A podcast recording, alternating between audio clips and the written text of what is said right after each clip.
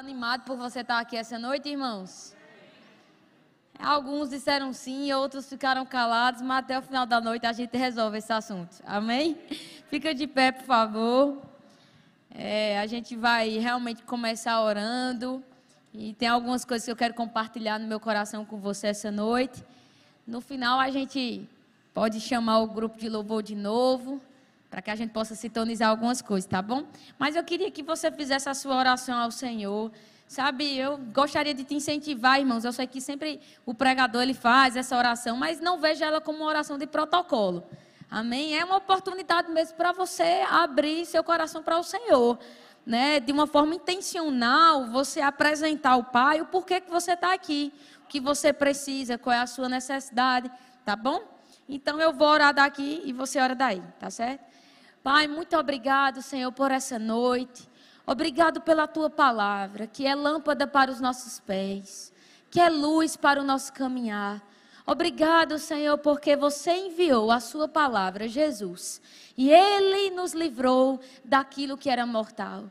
O Senhor pensou nessa ideia maravilhosa chamada igreja, um ajuntamento dos santos, dos teus filhos, para que possamos nos estimular às boas obras e ao amor. Pai, eu coloco diante de Ti a minha vida e a vida dos meus irmãos.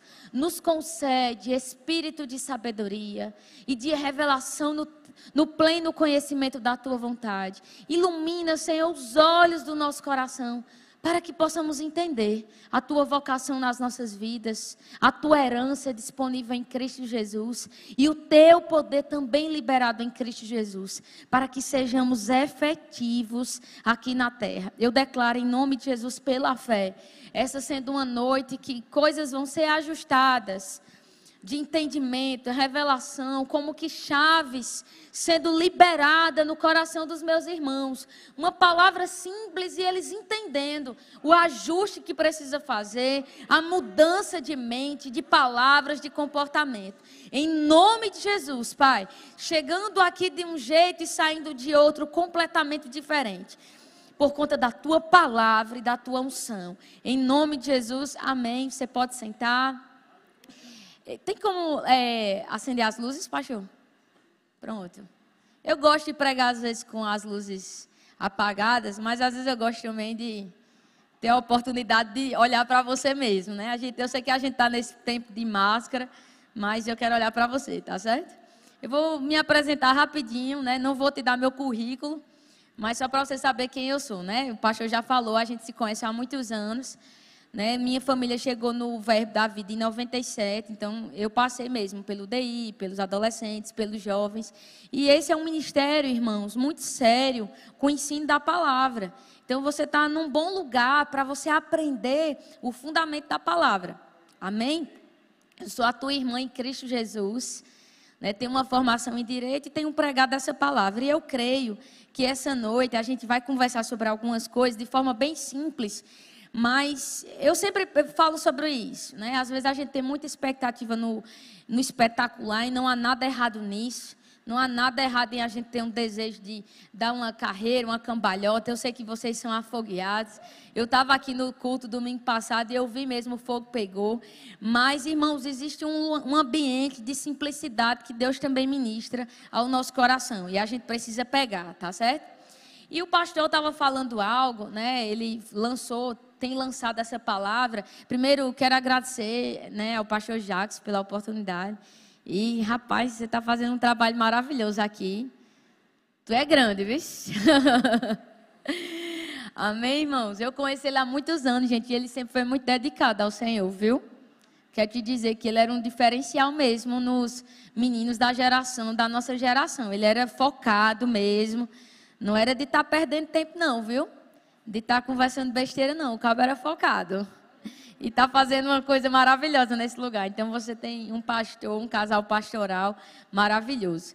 Mas ele lançou uma palavra aqui sobre que é uma unção para destravar coisas, né? Ele tem compartilhado isso comigo, eu estou lá na casa deles, eles têm compartilhado essa, essa inspiração que eles percebem mesmo.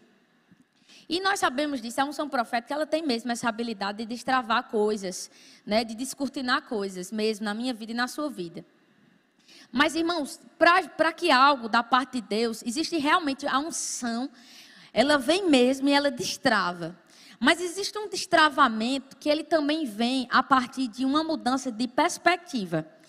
E isso é uma coisa que eu tenho pensado muito no meu coração e que Deus tem ministrado sobre perspectiva. Você sabe que fé é a certeza das coisas que se espera e a convicção dos fatos que não se veem. Mas deixa eu te dizer, fé também é, é uma fé também é uma perspectiva. Sabe, é você responder à vida, às circunstâncias, às pressões, às diferentes informações firmadas na palavra. Muita gente no corpo de Cristo está sofrendo. Eu vou fazer uma pergunta aqui, se você puder, você levanta a mão, você não fique constrangido. Mas você percebe se não nesse momento da sua vida, mas em situações passadas, você passando algo na sua vida, uma situação, e mesmo ouvindo a palavra, ouvindo a palavra, indo para a igreja todo domingo, indo na terça, na quinta, fazendo rima, parecia que nada estava acontecendo ou mudando. Você já passou esse tipo de situação? Eu fui a única pessoa que já passou esse tipo de situação. Amém. Isso acontece, gente. Não é a vontade de Deus, mas acontece. Né? Acontece porque a gente está crescendo, está amadurecendo, está se desenvolvendo. Mas muitas vezes está, não está acontecendo nada na minha vida e na sua vida. Não é por conta do Senhor, mas é por conta, queridos, de uma perspectiva errada. Se a gente tem uma perspectiva errada, se a gente tem um olho ruim sobre a vida, é assim que vai se processar. Se você olhar realmente para a palavra de Deus, irmãos, ninguém nasceu assim, sabe? Não havia uma pessoa assim extremamente poderosa, extraordinária ou fora da curva. Não, existiam pessoas que passavam pressões, circunstâncias, mas elas mudavam a perspectiva delas. O que é perspectiva? Se você olhar mesmo no dicionário normal, você vai ver que perspectiva é entendimento, é olhar, é visão, é percepção, é compreensão, é interpretação. E muitas vezes nós estamos desejando que algo da parte de Deus aconteça. Sabe? E quando eu estou ministrando aqui, queridos, eu quero que te incentivar a você aplicar tudo que Deus está falando na sua vida. Você começar a pensar, sabe? Muitas vezes a gente, você que é casado, você está desejando que algo aconteça no seu casamento, na criação de seus filhos, no seu negócio, na sua empresa, no seu ministério. E parece que ano passa, ano entra e nada está acontecendo. Queridos, na verdade, você tem que vir para a igreja. A Bíblia diz que nós não devemos deixar de congregar e que nós congregamos para nos estimularmos ao amor e às boas obras. Mas nada vai acontecer se, mesmo se expondo a esse ambiente, a gente não mudar a nossa perspectiva, a forma com a qual nós enxergamos a vida. Né? E eu gosto muito de um texto, uma fala de Jesus, a gente vai começar nesse lugar Queria que você abrisse lá em Mateus capítulo 6. Você, podia, você pode estar dizendo, Luana, eu pensava que hoje a gente ia correr e dar cambalhota. Talvez sim, talvez não, queridos. Mas eu creio que algo está sendo depositado no seu coração.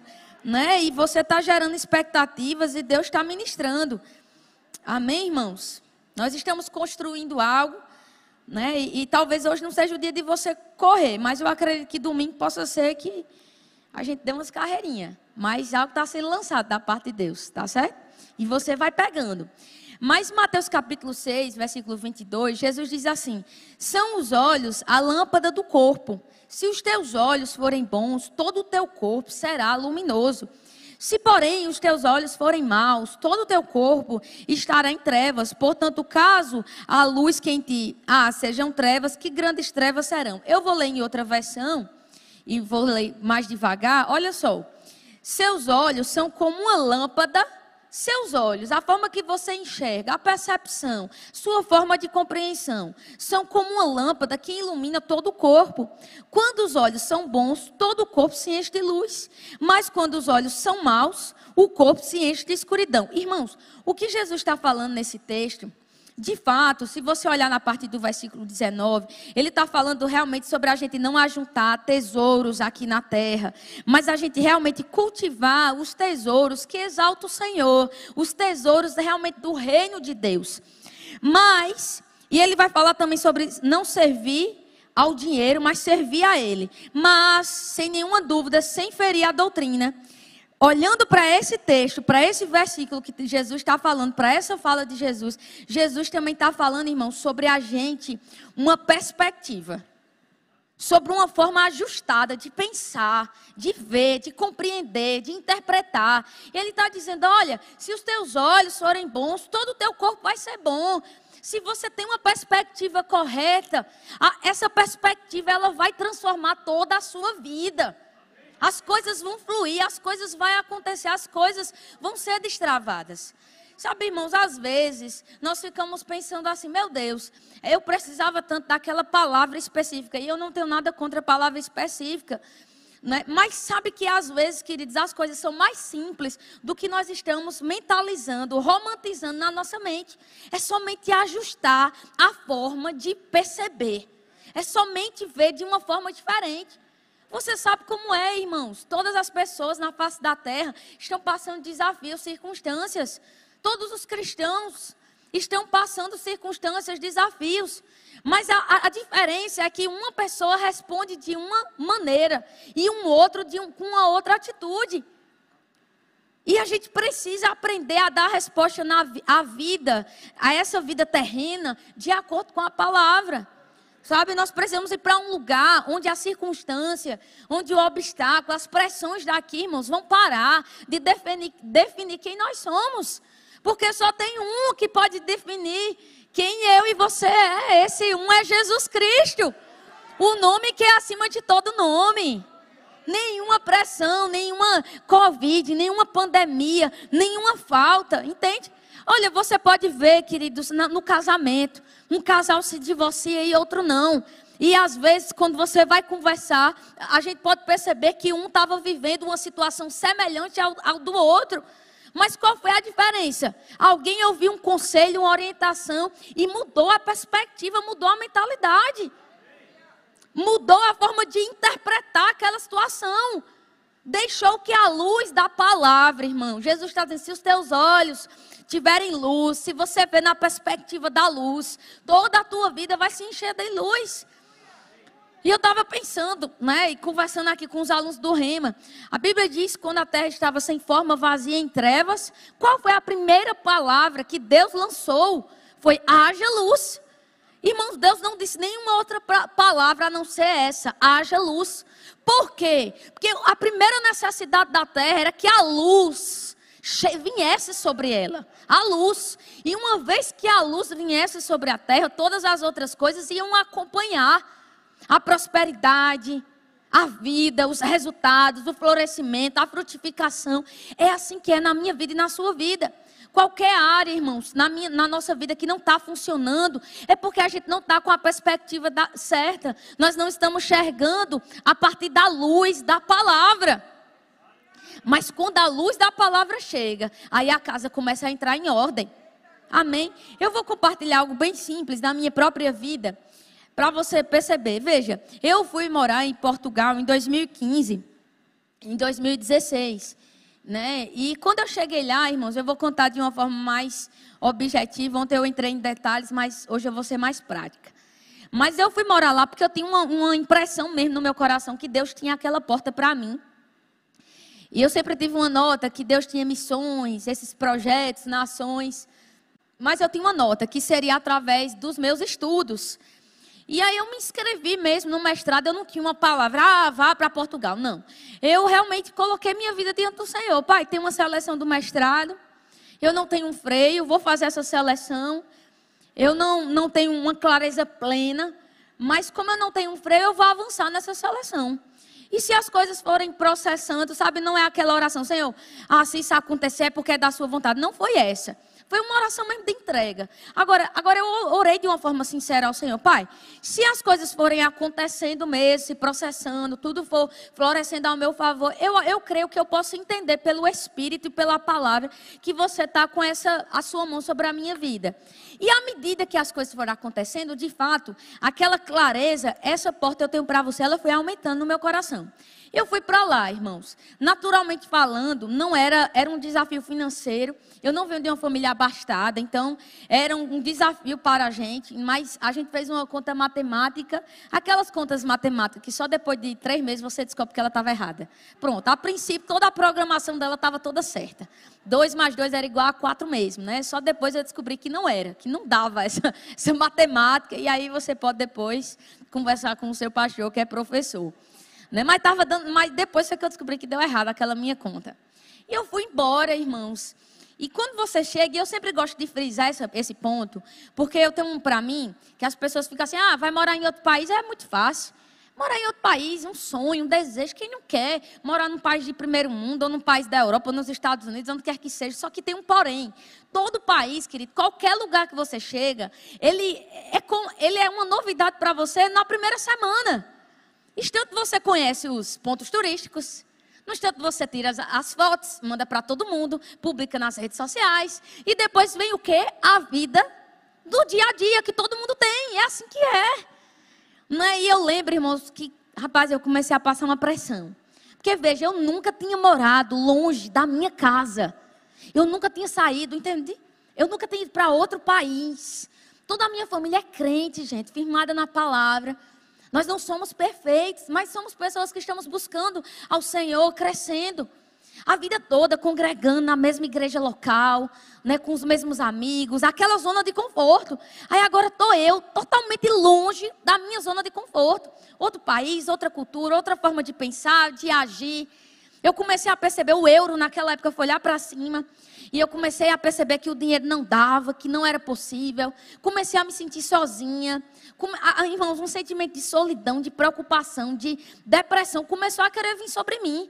E eu comecei a pensar, eu vou desistir, eu não tenho capacidade, eu não tenho competência para um negócio desse tipo. Eu o tempo todo eu me sentia, irmãos, era um sentimento de solidão. Ah, eu não sei se você já teve experiência com um sentimento de solidão, mas é algo terrível. É algo que vem para te paralisar. Era esse sentimento que ficava batendo. E eu tenho uma amiga missionária que é mais experiente do que eu. Você sempre precisa ter amigos cheios da palavra que sejam mais experientes do que você. Rita Maluta. E eu liguei para ela, eu disse: Rita, ela já foi missionária na África. Eu não sei o que é está acontecendo comigo. Porque, rapaz, eu não sou assim, de chorar, de ficar, sabe, agoniada. Tu me conhece, sabe, porque eu sou desenrolada. Mas a pressão está pegando. Ela disse, Luana, é o seguinte: em primeiro lugar, a zona, você saiu da sua zona de conforto. Então existe algo chamado cordão umbilical. O cordão umbilical foi cortado, você está sentindo. E esse processo de mudança na vida é natural. Você tem uma mudança de uma cidade, de um estado, de eh, solteiro, casado, filho, sempre tem esse tipo de pressão. Agora, além disso, o diabo está querendo sim trazer sobre você uma, uma, uma, depressão. Isso realmente não é normal. E se você continuar cedendo, vai para um ambiente de depressão. Irmãos, e eu prestei atenção, né? Mas ainda assim querendo voltar. E um dia, e os meus pais, você não vai voltar, você conhece a palavra. E eu tenho um irmão que ele é pregador, e um dia ele me deu um grito mesmo no telefone. Ele disse: Você não vai voltar, você não vai desistir, você vai ficar aí, você conhece a palavra, rapaz. E eu fiquei com raiva dele, né? Eu disse, mas rapaz, não sabe nem o que é que tá falando, tá na casa de pai e manhinha, manhã fazendo feijãozinho com arroz todo dia pro bonitinho, aí vem me dar uma dessa. Mas eu sabia, irmãos, que aquela tapa na minha cara era o que eu precisava. E Deus foi falando ao meu coração, minha filha, você conhece a palavra. Você já matou o leão, você já matou os. Que é esse Golias? Fica em paz. Fica tranquila. Pega a palavra. Queridos, e eu comecei todos os dias. Filipenses capítulo 4, versículo 13. Tudo posso naquele que me fortalece. Tudo posso em Cristo Jesus, que me fortalece. Tudo posso na videira que me fortalece. Tudo posso em Cristo.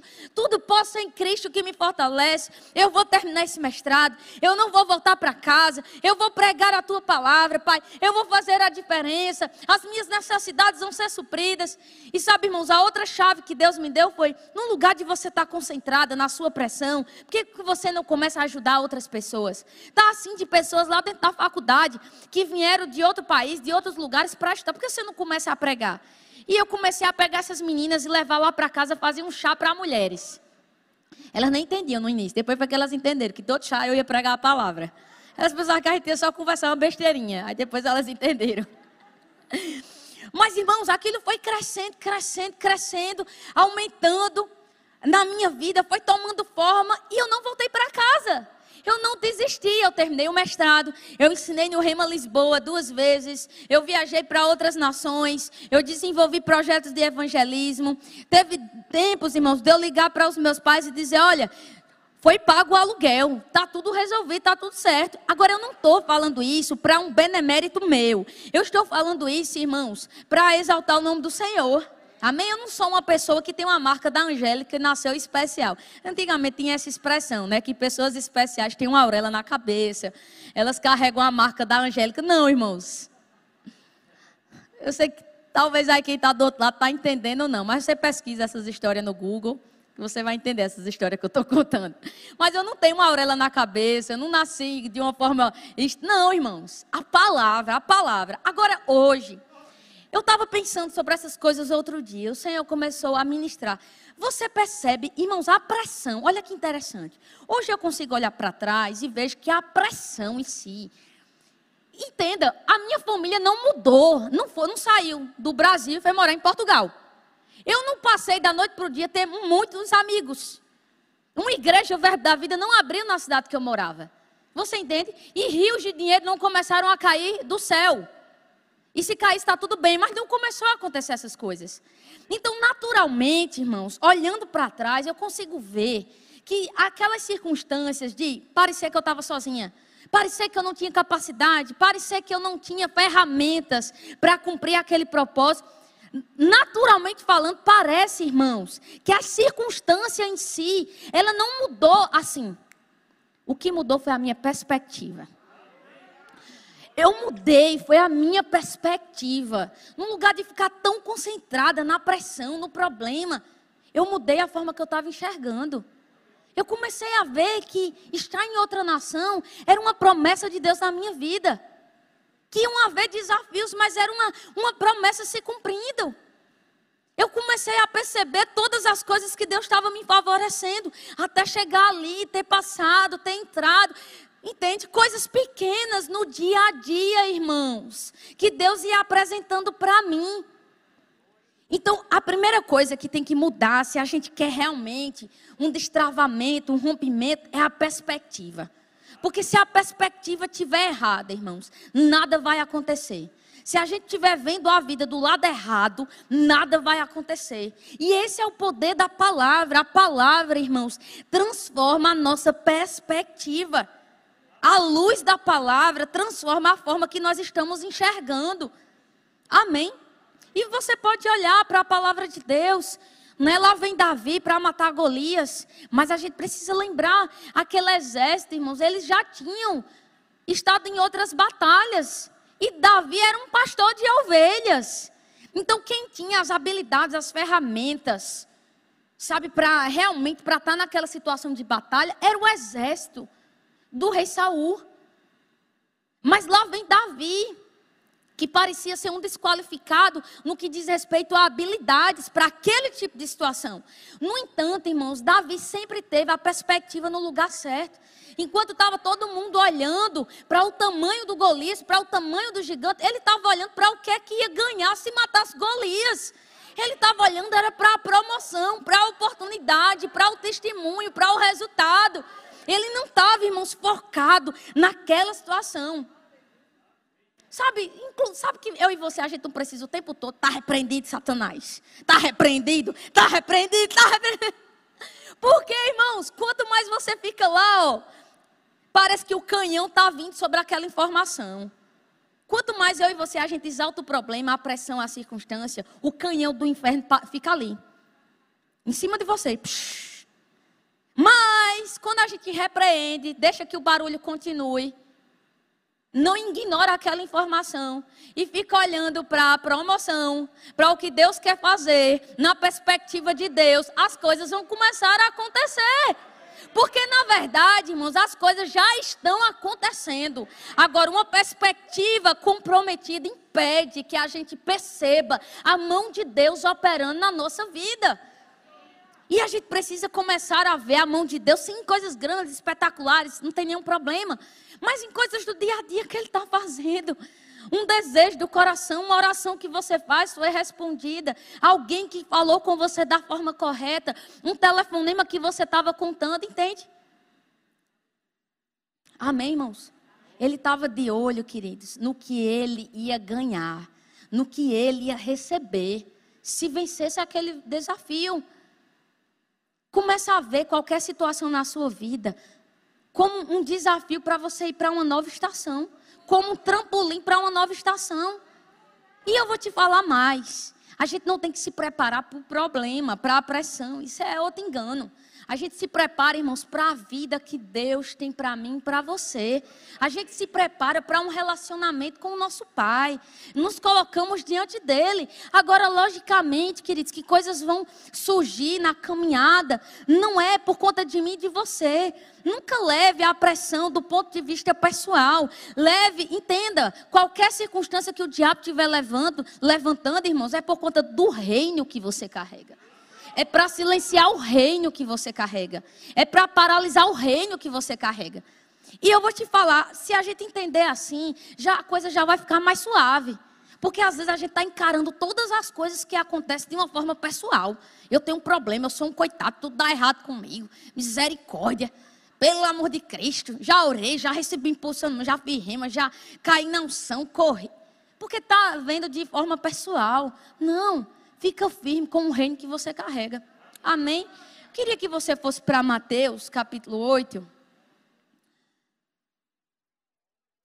Você está sendo abençoado? Gente, isso é tão simples, sabe? É a mesma coisa que o teu pastor prega todo domingo. É porque ele tem uma forma de pregar e eu estou pregando de uma forma específica que Deus compartilha comigo. Mas isso é o feijão com arroz do crente. Amém? Mudar a visão, mudar a interpretação, mudar o olhar, a forma que a gente enxerga a nossa vida, vai fazer a diferença. Amém? Considerando, irmãos, a verdade da palavra. Sabe, Jesus, Ele está acima da vida. Ele está acima das circunstâncias de fora. Amém? Mas aqui em Mateus capítulo 9, tem uma história que você conhece, não é nenhuma novidade para você, mas eu acho interessante, né? E, e Jesus, irmãos, ele era um homem que ele tinha a perspectiva do céu. Jesus sempre percebia as situações a partir do céu, a partir do que Deus estava falando. Por exemplo, quando Lázaro, seu amigo morreu, sabe o que Jesus disse? Você pode ler, está lá em João, deixa eu só dizer bem certinho para você. João capítulo 11. Você pode ler depois a história. Irmãos, no lugar de Jesus dizer que Lázaro estava morto, ele já sabia. Jesus disse: Lázaro dorme. Agora Jesus estava mentindo, era. Ele era um mentiroso. Alguém que estava falando, não, é porque Jesus tinha a perspectiva certa. Entende? Aquilo ali parecia ser algo intransponível, impossível de ser rompido para os homens. Mas ele sabia do poder de Deus que rompe, inclusive, a morte. Então, se o poder de Deus rompe, inclusive, a morte, Jesus, irmãos, já estava falando de acordo com um resultado que no coração dele já carregava. Ele não morreu, ele tem um propósito para cumprir aqui. Está só dormindo. Vou lá levantar ele, vai se levantar e vai cumprir o propósito. A perspectiva certa, a perspectiva certa, a perspectiva certa. Antes da gente ler esse texto, eu estava pensando sobre é, a, a, história de Elias, né? 1 Reis capítulo 19. Eu tenho pensado um pouquinho sobre Elias. Irmãos, Elias foi um dos maiores profetas do Antigo Testamento, um homem poderoso, coisas aconteciam. Né? E você sabe, ele venceu lá aquele desafio né, lá no Monte Carmelo, os 450 profetas, o fogo do Senhor veio, recebeu aquele sacrifício, e aqueles 450 é, é, profetas tiveram a sua ação frustrada, foram perseguidos. Né, aquele princípio de idolatria que estava ali crescendo no povo de Israel por conta da manifestação da presença de Deus foi paralisado. Só que aí tinha Jezabel, né? Um carrego. E Jezabel, irmãos, disse: Eu vou matar Elias. Ele, por conta dele, os 450 profetas foram tudo mortos. Mas eu vou perseguir esse desgraçado. E ele está feroz, com raiva.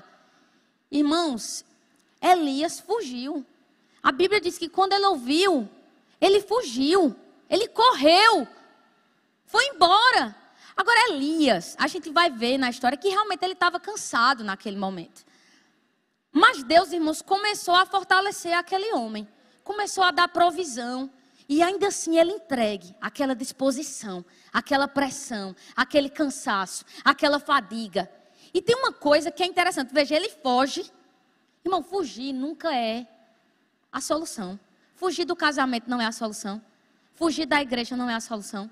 Fugir dos problemas não é a solução. Fugir da crise não é a solução. Fugir nunca é a solução. Ah, ah, irmãos, fugir só vai impedir que a gente possa viver o melhor de Deus para a minha vida e para a sua vida. Quem foge não prova do poder de Deus. Quem foge, irmãos, fica com a visão comprometida, a perspectiva comprometida. Porque quem está fugindo, está vendo a situação a partir da sua capacidade, a partir do seu sentimento, a partir da pressão. E não vendo a partir da perspectiva de Deus. Porque, gente, certo, Jezabel era né, cruel, uma mulher a esposa do rei Acabe realmente não era uma mulher fraca, mas, gente, 450 profetas tinha sido desbaratado diante de Elias. Então, quem era Jezabel? Aquele homem foi alimentado por corvos. Aquele homem, irmãos, foi alimentado pela viúva de Sarepta. Então, aquele era um homem que tinha experiências com Deus. Mas ele estava tão cansado, tão fatigado, tão esgotado é interessante porque Deus começa a providenciar um ambiente para ele descansar. No lugar de se lançar naquele ambiente de descansar, ele continua preso àquele cansaço, àquela frustração, àquela decepção. E é interessante, aí ele pede para morrer. Porque quem foge sempre vai pedir para morrer. Aí ele pede para morrer, eu quero morrer, eu quero morrer. E ele ainda diz mais. Irmãos, a perspectiva dele estava tão comprometida que ele disse mais: Senhor, só eu sou fiel a você. Eu fui o único. O único. Irmãos, alguém que tem a perspectiva é, comprometida vai se ver num ambiente de vítima. Você sabia que tem gente que está passando mais problema do que você? Mais pressão do que a sua? Mais circunstância do que a sua? E eles estão lá, correndo, batalhando, sem desistir. Deus disse para ele: é assim. Eu não queria te contar essa novidade, não, Elias. Mas sete mil, rapaz. Sete mil, Elias. Não se curvaram perante Baal. Sete mil espalhados são fiéis. Irmãos, em outras palavras, Deus estava dizendo, Elias, você acha que você é o único homem que está combatendo o bom combate da fé. Mas tem sete mil que no meio desse povo passou pressões para desistir. Foram confrontados pelos seus vizinhos, foram confrontados pelos seus amigos. Tem sete mil, meu filho, você não sabe nem o nome deles. Mas tem sete mil que continuam firmes. Como você sabe, irmãos, Elias, no final das contas, ele realmente, a carreira ministerial dele se encerrou mesmo. Ele ungiu Eliseu para assumir o seu lugar. Né? Nós não podemos criar uma doutrina a partir dessa fala, mas nós podemos, sem criar uma doutrina, dizer que ele poderia talvez ter vivido mais ter dado outra carreira, ter realizado outras coisas perante o Senhor. Mas naquela perspectiva, cansado, esgotado, sem, sabe, sem tomar o descanso do Senhor, ele não conseguiu, irmãos, ver da perspectiva de Deus. E até mesmo o seu chamado, o seu propósito se concluiu naquela estação. Sabe, irmãos, não foge. Não fica preocupado, com medo, ansioso. Sabe, não vai para um ambiente de eu sou a vítima, eu sou não só tem eu que está passando essa situação. Recebe o descanso do Senhor. Agora, porque é fato, toda pessoa cansada, ela tem uma perspectiva errada. Toda pessoa descansada, ela tem a perspectiva de Deus. Alguém, o que é o descanso, gente? Sim, descanso é dormir também, é comer bem, é você praticar um esporte, não tem, não tem nenhum problema sobre isso, não. Mas o descanso que eu estou falando especificamente é o descanso pela fé é entender que Deus é o seu Pai. E que ainda que haja um vendaval, uma tempestade, uma nuvem, uma pressão, sua casa está firmada na rocha. Vai passar o barulho. O barulho não vai ser para sempre, eternamente, perpetuamente, pelos anos, pelos séculos. Não! Amém? Vá para o ambiente do descanso. Vá para o ambiente do descanso. Irmãos, descanso fala de a gente parar de fazer e a gente parar para ouvir. É porque a gente faz demais, trabalha demais. Às vezes a gente é até automático e mecânico sem perceber. Mas Deus tem um lugar para mim, para você, uma vida, para mim, para você, que a gente descansa nele, que a gente ora, que a gente lê a palavra, que a gente recebe a sua orientação, a sua instrução por dentro. E da presença dele vem tempos de refrigério. O tempo todo Deus estava oferecendo a Elias refrigério. E o tempo todo Deus, irmãos, está ofertando para mim e para você refrigério. Agora, mesmo que o refrigério em Cristo já tenha sido liberado, a gente só acessa esse refrigério, irmãos, se a gente parar para receber. Tem que parar para receber. É que nem um celular que está descarregando. Acho que o pastor Jacques citou esse, esse exemplo domingo. Não sei, ou então eu, eu escuto muita, muitas pregações, não sei. Mas é que nem um celular descarregando. Tem que colocar na tomada para carregar. E você sabe que você pode botar e tirar, né? Quem já fez isso? Bota, tira, bota, tira, bota, tira, bota. Porque tem urgência.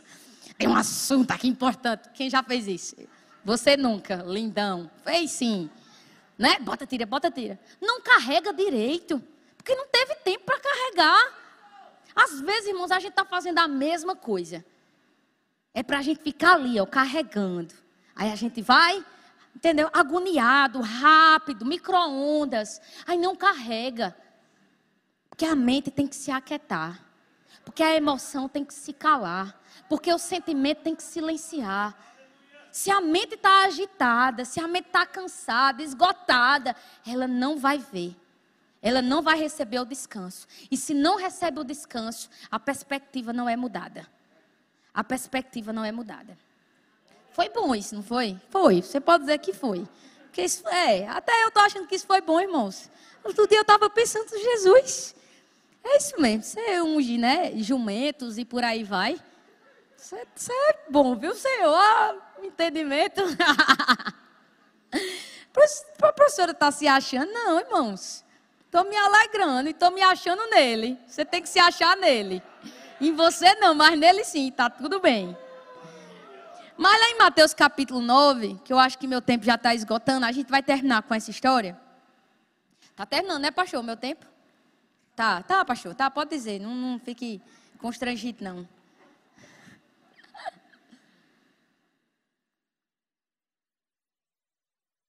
Eu queria que o grupo de louvor viesse aqui, por favor. É, Mateus capítulo 9, irmãos. Você conhece essa história, não é nenhuma novidade para você. Mas, vamos lá, versículo 18. Falava ele ainda, quando um dos dirigentes da sinagoga chegou, ajoelhou-se diante dele e disse: Minha filha acaba de morrer. Vem e impõe a tua mão sobre ela, e ela viverá. Jesus levantou-se e foi com ele, também os seus discípulos. Aí eu quero que você pule para o versículo 23. Você vai ver que no meio do caminho, irmãos, ele vai se encontrar com a mulher do fluxo de sangue, que é um excelente exemplo de alguém que mudou a perspectiva. Mas eu quero me concentrar nessa criança. No versículo 23, diz assim: Quando ele chegou à casa do dirigente da sinagoga e viu os flautistas e a multidão agitada, disse: Saiam, a menina não está morta, mas dorme. Ó oh, Jesus, parece que você está mentindo, gente. Todos começaram a rir dele. Depois que a multidão se afastou, ele entrou e tomou a menina pela mão e ela se levantou a notícia deste acontecimento espalhou-se por toda aquela região. Pessoal, a menina ela estava morta. Mas de novo, Jesus está falando da perspectiva daquilo que ele sabia que estava para acontecer. Ele sabia, ele chegou, chegou a vida, ele chegou, o poder vai se manifestar, a cura vai se manifestar, a provisão vai chegar. Amém, irmãos? Agora, por que, que a cura, o poder vai se manifestar? É por conta de nós? Não, mas por conta do grande nome dele. Por conta do grande nome dele vai se manifestar. Porque o reino de Deus, irmãos, ele não pode ser silenciado, ele não pode ser calado. Jesus estava manifestando o reino de Deus aqui entre os homens. E eu e você, a gente foi chamado para quê? Para manifestar o reino. Agora, meu irmão, deixa eu te falar. A gente precisa entender uma coisa: a vida não vai ser perfeita para que a gente manifeste o reino. A vida está acontecendo todos os dias. E aí vem mesmo tempestade, vem ventos, vem rios, coisas acontecem. Nem todo mundo vai gostar de você, nem todo mundo vai com sua cara. Coisas vão acontecer no percurso, mas está tudo bem. O reino vai continuar sendo manifesto, independente da informação. Irmãos, a perspectiva de Jesus, ela apenas dorme. E o que mais ele fez? Ele afastou aquela multidão. Porque ali era a multidão dos incrédulos. Era a multidão que não estava pensando como ele, não estava crendo como ele, não estava vendo como ele. Irmão, Jesus, o nosso irmão mais velho, não é porque a gente diz assim, Jesus, o Filho de Deus, mas a gente também é Filho de Deus. Então eu vou dizer, Jesus, o nosso irmão mais velho, que abriu o caminho, o nosso exemplo, a nossa referência, o nosso modelo, afastou a multidão dos incrédulos. Por que, que a gente fica lá ligado na televisão, conversando o que não deve, perdendo tempo? Sabe, você não tem que compartilhar seus sonhos, seus planos com todas as pessoas, não. Guarda para você. Traz para perto de você pessoas que creem, acreditam como você, irmãos. Sabe? Anda com essas pessoas que vão te puxar para um novo nível. E sai de perto de todo ambiente onde a sua perspectiva vai ser comprometida. Fé é certeza, mas fé também é perspectiva. Sai de qualquer ambiente onde a tua perspectiva está sendo comprometida. E sabe qual vai ser o resultado? Vai ser o resultado que já está escrito, vai acontecer. Já aconteceu em Cristo. Já aconteceu em Cristo. Amém? Agora deixa eu te dizer, perspectiva não é uma coisa que você muda, irmãos, por decoreba. Eu preciso te dizer isso. Não é uma coisa que muda. Você vindo para a igreja todo domingo. Você pode dizer, você é contra vir para a igreja? Lógico que não. Eu já citei mais de uma vez que está escrito que nós devemos vir para a igreja para nos estimularmos ao amor e às boas obras. Mas não é porque a gente vem para a igreja que a gente se torna igreja. Não é porque a gente frequenta culto que a gente vive como cristão. Não é porque a gente se senta aqui todo quinta, todo domingo, que a gente realmente está desfrutando da vida de Deus. Porque a vida de Deus, irmãos, que está desfrutando é na nossa vida, no dia a dia. A nossa segunda, terça, quarta diz que tipo de vida a gente está vivendo. Então é mais. Então, deixa eu falar uma coisa para você. Eu lembro, irmãos, que teve uma época da minha vida que eu estava debaixo de tanta pressão que eu não conseguia ver na perspectiva de Deus. Qualquer pessoa. Eu lembro que Deus levantava pessoas ungidas para me falar a palavra, para mostrar algumas, para me mostrar, Luna, você está vendo do, do, lado do problema. Rapaz, você só vê, você muda. Não é do jeito que você está vendo. Tem uma forma mais simples de ver. Irmãos, mas parecia uma luta. Eu sabia que o que a pessoa estava dizendo era verdade. Mas na, na, na minha semana eu percebia que eu não conseguia pegar aquela perspectiva. E sabe, e uma coisa que eu aprendi que está na palavra de Deus, a gente só vai pegar a perspectiva dele se a gente passar tempo com ele. A gente só pega a perspectiva de Cristo Jesus se a gente gastar tempo com Cristo Jesus. Marta e Maria, vou terminar com essa passagem. Marta e Maria, duas mulheres, uma ocupada fazendo um monte de coisa, e a outra lá, quedada, ouvindo Jesus. Uma começou a ficar agitada, preocupada, cansada, porque só fazia trabalhar, não sabia parar. E ainda ficou irritada porque Maria estava lá. Ô Jesus, tu está vendo não, é? Tá de brincadeira, Jesus. Eu estou aqui trabalhando essa abençoada, só faz aí orar. Só faz aí ficar aí. Jesus disse: Marta, Marta, você anda inquieta, preocupada com muitas coisas, mas uma só coisa é necessária. E Maria escolheu a boa parte e essa não vai ser tirada dela. Só tem como, meu filho, meu filho, escuta o que eu vou lhe dizer. Só tem como a perspectiva ser mudada se a gente passar tempo com Jesus. Porque a gente se torna semelhante a quem a gente adora. A gente se torna semelhante ao alimento que a gente coloca diante dos nossos olhos. Só Ele, só Ele pode abrir os nossos olhos. Só Ele pode abrir o entendimento. Só Ele pode lançar luz. E sabe como é? É realmente a gente se abrir para Ele, Jesus.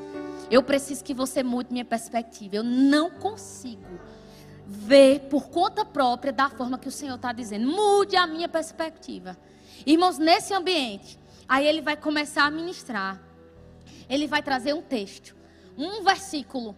E aquele versículo vai ficar dentro dos seus olhos. Todos os dias. Você vai acordar, você vai pensar nele. Vai dormir, vai pensar nele. Vai andar, vai pensar nele. Aquilo é ele, usando aquela única texto, aquela passagem, para mudar a perspectiva. Aí você começa a se, se deliciar. Pensar, até mesmo, Jesus, tu tem razão. Aí no início assim, Jesus, tu tem razão. Quase como quem está dizendo, Jesus, eu acho que tu não tem razão, não. Mas, né, vou dar um crédito. Só que depois você é convencido, ele está certo. Obrigada, Senhor. Fique de pé. Eu queria que vocês cantassem essa, aquela canção, é, essa do amor, usar do amor, tá certo?